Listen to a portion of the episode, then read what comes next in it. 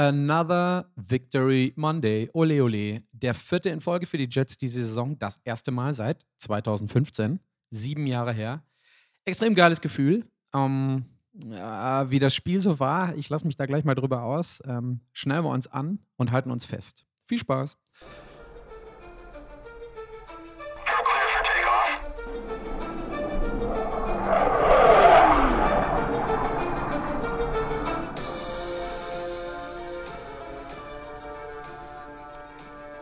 Die Jets stellen auf 5 zu 2 in Woche 7 bei den Broncos gegen die Broncos im Mile High Stadium in Denver. Und ähm, gebe jetzt gleich so einen kleinen Abriss übers Spiel. Kann von vornherein schon mal sagen, das war das erwartete Slutfest. Sagt, glaube ich, gibt es so einen Ausdruck, Slutfest. Ähm, 16 zu 10 ist das Ganze ausgegangen. Ich hatte, glaube ich, getippt vorher 17 zu 14. Geht zumindest tendenziell in die Richtung. Ugly Win, kann man sagen. Vielleicht gleich nochmal eher von der Defensive-Seite aus betrachtet. Äh, ein von der Defensive extrem gut herausgespielter Sieg. Aber schön der Reihe nach. Wie ging es los? Ging los erstmal mit zwei Punts. Da ging überhaupt gar nicht so viel. Da hat man direkt gesehen, dass Zach Wilson unter Umständen einen schwierigen Tag haben wird, weil die, die Würfe, die er so in den ersten paar Drives gemacht hat, da waren zwei dabei, da waren auf jeden Fall nicht right on target, waren aber auch mehr oder weniger in Double Coverage ähm, geworfen. War im, im ersten Drive, glaube ich, und im zweiten Drive. Die Broncos punten auch im dritten, im dritten Drive. Im dritten Drive gäbe es dann für Breeze Hall eine Lücke, super frei geblockt, äh, unter anderem witzigerweise auch von Denzel Mims, der für nicht vorhandenen Elijah Moore aus den ähm, unter der Woche wahrscheinlich von allen mitbekommenen Gründen nicht mit nach Denver gefahren ist. Die blocken alle inklusive Denzel Mims gut und ähm, Brees Hall schaltet nochmal einen Gang hoch, ähm, super durchgetankt durch die Mitte, 62 Yards, Touchdown, Bums, Field Goal Good von Greg the Leg Sirloin, dann steht es 7 zu 0. Die Broncos im nächsten Drive antworten direkt ähm, mit sechs Punkten. McManus verfehlt aber witzigerweise den XP, also den Extra Point. Und das gefühlt auch irgendwie um so ein paar Yards. Also nicht so knapp ähm, für sein Heimstadion. Komische Sache. Wind hat auf jeden Fall eine Rolle gespielt bei dem Spiel. Ähm, und was schon zu sehen ist in der ersten Halbzeit, mehr oder weniger Wilson scrambled um sein Leben. Also bestes Beispiel ist äh, der Jets Drive nach dem Touchdown Drive, also ich glaube der vierte Drive von den Jets, ähm, wo er mit Glück äh, noch down by Contact geruled wird. Äh, ihm der Ball aber beim Sliden und Runtergehen zum Boden so aus den Händen springt, äh, sieht total, also jetzt kann man sagen, sieht komisch aus oder sieht witzig aus. Hätte aber auch gut und gerne, wenn er da vorher nicht berührt worden wäre von den Verteidigern, ähm, ein Turnover mit anschließendem Pick Six sein können. Also Glück gehabt.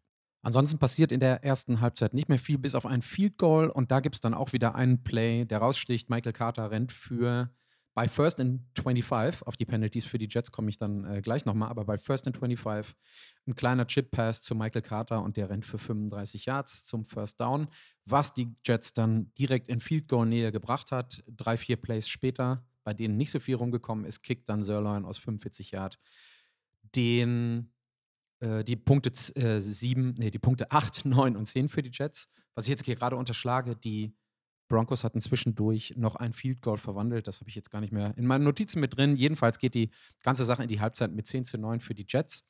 Und ich habe jetzt, äh, ich gucke da direkt mal drauf, ähm, die Statistiken. Also die erste Halbzeit ist, und deswegen ähm, extra nochmal im Hinterkopf behalten, bitte der 72, äh, 62 Jahr Touchdown Run von von Brees Hall und eben dieser 35 Yard Run von Michael Carter zu diesem oder als Vorbereitung für dieses Field Goal zum 10 zu 9. Das sind nämlich die beiden Plays, die als einziges als normale Plays, sage ich jetzt mal, in der Jets Offense gewertet werden können. Also die gesamte die Gesamtzahl an Yards in der ersten Halbzeit hört sich ganz gut an. Ich glaube, wo ist es? 152, genau.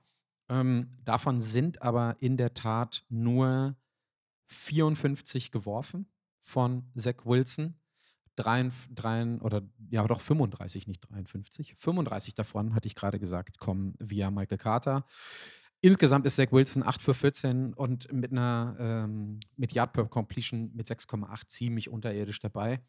Hinzu kommen, dass die Jets aus 8 Penalties 55 Yards Penalty-Strafe bekommen haben. Eine ziemlich harte Nummer. Time of Possession, ob, das jetzt was aussagt oder nicht, ist immer bedingt, weil die Jets führen ja auch zur Halbzeit 10 zu 9, muss man auch im Hinterkopf behalten. Aber nur 10 Minuten Time of Possession, knapp 20 Minuten bei den, bei den Broncos. Und die Third Down Rate der Jets liegt bei 17,6 Prozent, eine von sechs. Also das ist echt wirklich eine harte, ganz, ganz harte Nummer. Liegt aber auch, ähm, und das zieht sich durchs gesamte Spiel durch, daran, dass nicht nur die Jets Defense gegenüber den Broncos gut performt, sondern die Broncos Defense ihren, ihrem Status, ihrem erarbeiteten Status, ihrem erarbeiteten Status auch komplett gerecht wird. Also totale Wrecking Machines, geworfen wird sowieso eher weniger oder wurde sowieso eher weniger. Ähm, vor allen Dingen nach diesem ersten Drive, was ich vorhin sagte, als ähm, Zach Wilson zwei Würfe mehr oder weniger ja, unbedrängt ist, ist, ist, auch nicht ganz wahr, aber auf jeden Fall deutlich am Target vorbeigeworfen hat, äh, fokussieren sich die, die Jets oder haben sich die Jets in der ersten Halbzeit mehr und mehr aufs Laufspiel fokussiert. Wie gesagt, aus meiner, aus meiner Sicht richtig, hatte ich auch vorher gesagt. Aber trotzdem ist die Broncos die ähm, absolut super. Und ähm, Ripien, der Ersatzquarterback für äh, Russell Wilson, der ausgefallen ist, der spielt einfach ein solides Spiel. Ich habe jetzt die Yards nicht rausgesucht, aber die tun sich nicht viel. Man sah jetzt nicht unbedingt den Unterschied zwischen dem Starter Zach Wilson und dem Starter, Starter Ripien. Ich weiß gar nicht, wie der Vorname ist. Mike oder Mark Ripien? Keine Ahnung. Egal. Ähm, zweite Halbzeit geht's genau so weiter, wie in der ersten Halbzeit es angefangen hat. Es gibt ein absolutes Punt-Festival. Punt, Punt, Punt, Punt, Punt, bis dann 2 Minuten 30, da sind wir wieder bei Special Plays, eine Interception von Lamarcus Joyner, Joyner gepickt wird. Und ähm, da sieht man dann wieder, also das ist so die, der rote Faden durchs gesamte Spiel auf beiden Seiten. Die Defense steps up. Ähm, Quinn Williams macht super Druck auf Ripien, der den Ball dann in irgendeiner Art und Weise los wird und Joyner antizipiert, nimmt die Interception mit. Äh, kurz, also 2,30 vor Ende des äh, Third Quarters und ähm, 1, 2, 3, äh, nee, einen Drive später, weil ähm, Third, and, Third and One ist nicht so häufig passiert bei den, bei den Jets. Ähm, ist dann wieder Greg Sörlin aus 33 Yard zur Stelle und stellt auf 13 zu 9. Ähm, da hatte ich mich dann kurz gefragt, ob die Jets, es hat eben, das war ein Third and, Third and One in dem Drive. Das wurde nicht, ähm, äh, wurde nicht converted daraufhin wurde dann das Field Goal geschossen und da habe ich so kurz gezuckt, so naja, in dem Spiel sollten die Jets da unter Umständen fürs Fourth Down gehen und gucken, ob sie nochmal einen Touchdown hinkriegen. Hat mich aber genau 20 Sekunden gedauert, nachdem das Field Goal geschossen war und ich dachte, nee, beide Defenses sind absolut ähm, oberirdisch unterwegs, in Anführungsstrichen, aber beide Offenses halt einfach komplett unterirdisch. Das heißt, die Points zum 13 zu 9 wird sich auch nach hinten raus zeigen. Die drei Punkte mitzunehmen bei einem vorher komplett durchgepanteten dritten Viertel ähm, äh, waren auf jeden Fall, auf jeden Fall die richtige Entscheidung. Also wie gesagt, hat kurz in mir gezuckt. Gegen jede andere Mannschaft in jedem anderen Spiel hätte ich wahrscheinlich gesagt, so Leute, gebt mal ein bisschen mehr Risiko. Da aber genau die richtige Entscheidung. Äh, die Broncos panten munter weiter. Dann kommen die Jets wieder an die Reihe. Ähm, da wird auch mal wieder ein Third äh, and One converted zu Tyler Conklin, der was fällt, der was fängt. Da gibt es dann auch wieder Holding Penalties. Ähm, dann gibt es einmal eine in der Tat geworfene Interception von Wilson im, in diesem Drive. Da sind wir dann so top, top of fourth quarter. Wird aber zurückgenommen wegen DPI. Sah im ersten Moment so aus, als wenn Wilson komplett off-target unterwegs ist. Also ist auch, sieht man ja in den, in den, äh, im Video oder wenn man sich das anguckt, äh, sieht aus, als wenn er den einfach unbedrängt irgendwo hinwirft. Aber der Grund, warum das so aussieht, ist eben der Grund, warum äh, die Interception auch wegen ähm, Defensive Pass Interference zurück, zurück, zurückgenommen wird weil der äh, Receiver, ich weiß gar nicht, wer es dann ähm, war, ähm, Barriers war es in der Tat, stimmt, ähm, der einfach festgehalten wird und Barriers kommt halt einfach nicht hin. Sonst, an, ansonsten wäre das, glaube ich, auch äh, right on the money gewesen, wie man so schön sagt. Dann hätte Barriers da auch noch einen guten Catch machen können. Zwei Spielzüge später gibt es dann nach einem wieder mal nicht converteten Third and Four für die Jets ein 40-Yard-Feed-Goal Field Goal, Field Goal, Field Goal von Greg Sörlin, der das auch wieder ganz souverän macht. Also bei Greg Sörlin hat man überhaupt nichts gesehen von irgendeinem Wind, der definitiv da war.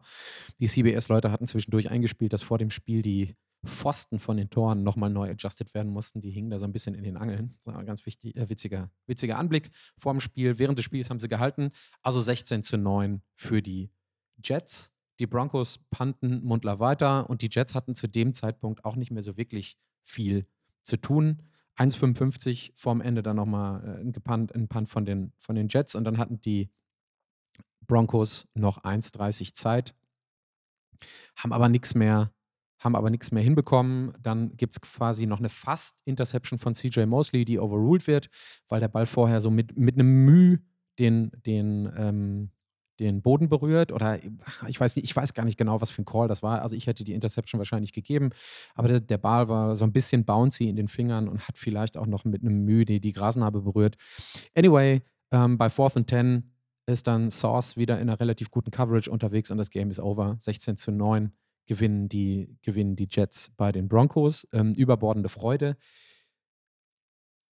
Und die Jets gehen, wie gesagt, 5 und 2 vier Siege in Folge, das letzte Mal gehabt 2015 und auch schon ewig nicht mehr gehabt bei den Jets, drei Auswärtssiege in Folge. Da läuft es also, was das angeht, läuft es richtig gut. Noch zwei, drei Beobachtungen. Ähm, Zach Wilson sah bei dem, was er gemacht hat, nicht gut aus, hat aber eigentlich gegen diese Defense auch nicht viele Möglichkeiten gehabt. Um, ich habe das jetzt, ich bin, bevor ich auf äh, Play gedrückt habe zur Aufnahme, bin ich nochmal so ein bisschen in mich gegangen. Ist ein schwieriges Spiel zu bewerten, aber ich glaube, das war eine deutliche Subpar-Leistung. Also die überworfenen Würfe auf der einen Seite, äh, die er da am Anfang hatte, das sah ziemlich kritisch aus. Ähm, dann auf der anderen Seite konnte er sich nicht wirklich beweisen und in diesen unfassbaren vielen Scramble-Situationen, das ist äh, eine Sache, ähm, wenn wir jetzt nicht zu sehr auf die Schulter klopfen, das, was ich vorher gesagt habe, ähm, in den, in den Key-Matchups der jeweiligen Personen, dass Wilson Sex und Pressure in Anführungsstrichen vermeiden sollte für die Stats. Und das in der Tat hat er getan. Also er ist ganz wild rumgelaufen, ganz wild gescrambled, wie bei diesem einen Beispiel, wo es fast schief gegangen ist und hat dann in letzter Sekunde, das, was er auch in den letzten Wochen meiner Meinung nach ganz gut gemacht hat, die Bälle dann im Zweifelfall, äh, Zweifels, äh, im Zweifel ins Ausgeworfen oder irgendwo hingeworfen, wo kein wirklicher Receiver war oder wo kein wirkliches Target war oder wo auch niemand in der Nähe war, der eine INT hätte draus machen können. Also das hat mir wieder ganz gut gefallen. Nichtsdestotrotz sind 54 Yards in der ersten Halbzeit und ich habe jetzt gar nicht die Gesamtstats drin. Nicht unbedingt dolle. Ich glaube, das QBR nach PFF, was ich ja zugrunde gelegt habe, lag bei 70. Das sieht jetzt eigentlich noch ganz gut aus, aber gegen die Number One Defense ah, erwarte ich jetzt auch nicht so viel von ihm. Trotzdem, glaube ich, hätte ich das eine oder andere gerne mehr gesehen. Das wär, mir wäre es ganz lieb gewesen. Jetzt müssen wir halt einfach, jetzt müssen die Jets halt einfach gucken, dass es in der nächsten Woche unter Umständen was wird. Ein zweiter Punkt, der ganz, ganz, ganz schwer ins ähm, Gewicht fällt, ist drei Verletzungen. Brees Hall ist zu dem Zeitpunkt, wo ich jetzt aufnehme, noch nicht bestätigt, aber hat wahrscheinlich ein ACL und ist raus. Äh, da hat, ähm, und da zitiere ich jetzt einfach nur mal, damit ich nicht derjenige bin, der das raushaut, Bill Simmons in seinem Podcast gesagt, ja, same old Jets. Da haben die mal einen, der richtig exciting ist, der, und das sieht man, guckt euch bitte den Touchdown-Run an, der einfach nochmal gefühlt in siebten Gang schaltet und da durchspurtet und dann locker, in Anführungsstrichen, zumindest sieht es so aus, den Touchdown convertet dann ist er raus und in der Pressekonferenz gestern Abend hat Robert Seller schon gesagt, äh, wir gehen stark davon aus, dass es ein ACL ist. Ich habe mir ähm, Jets Twitter bisher heute noch nicht angeguckt. Vielleicht auch aus genau dem Grund, dass ich es nicht sehen will.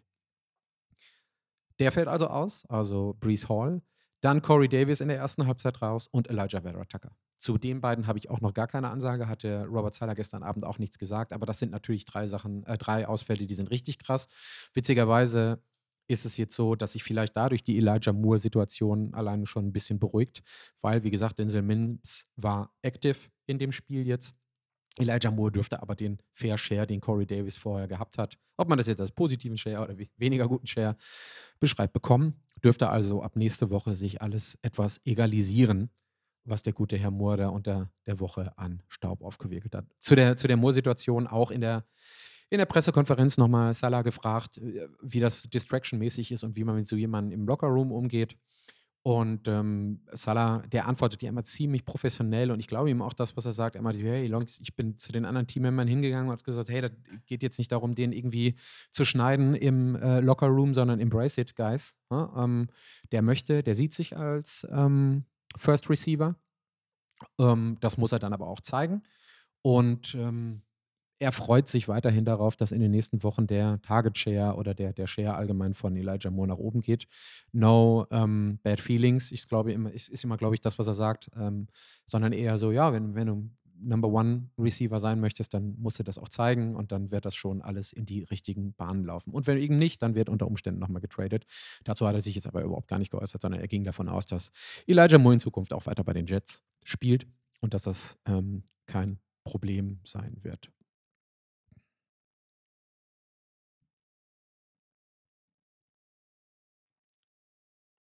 Penalties hatte ich gesagt vor dem Spiel.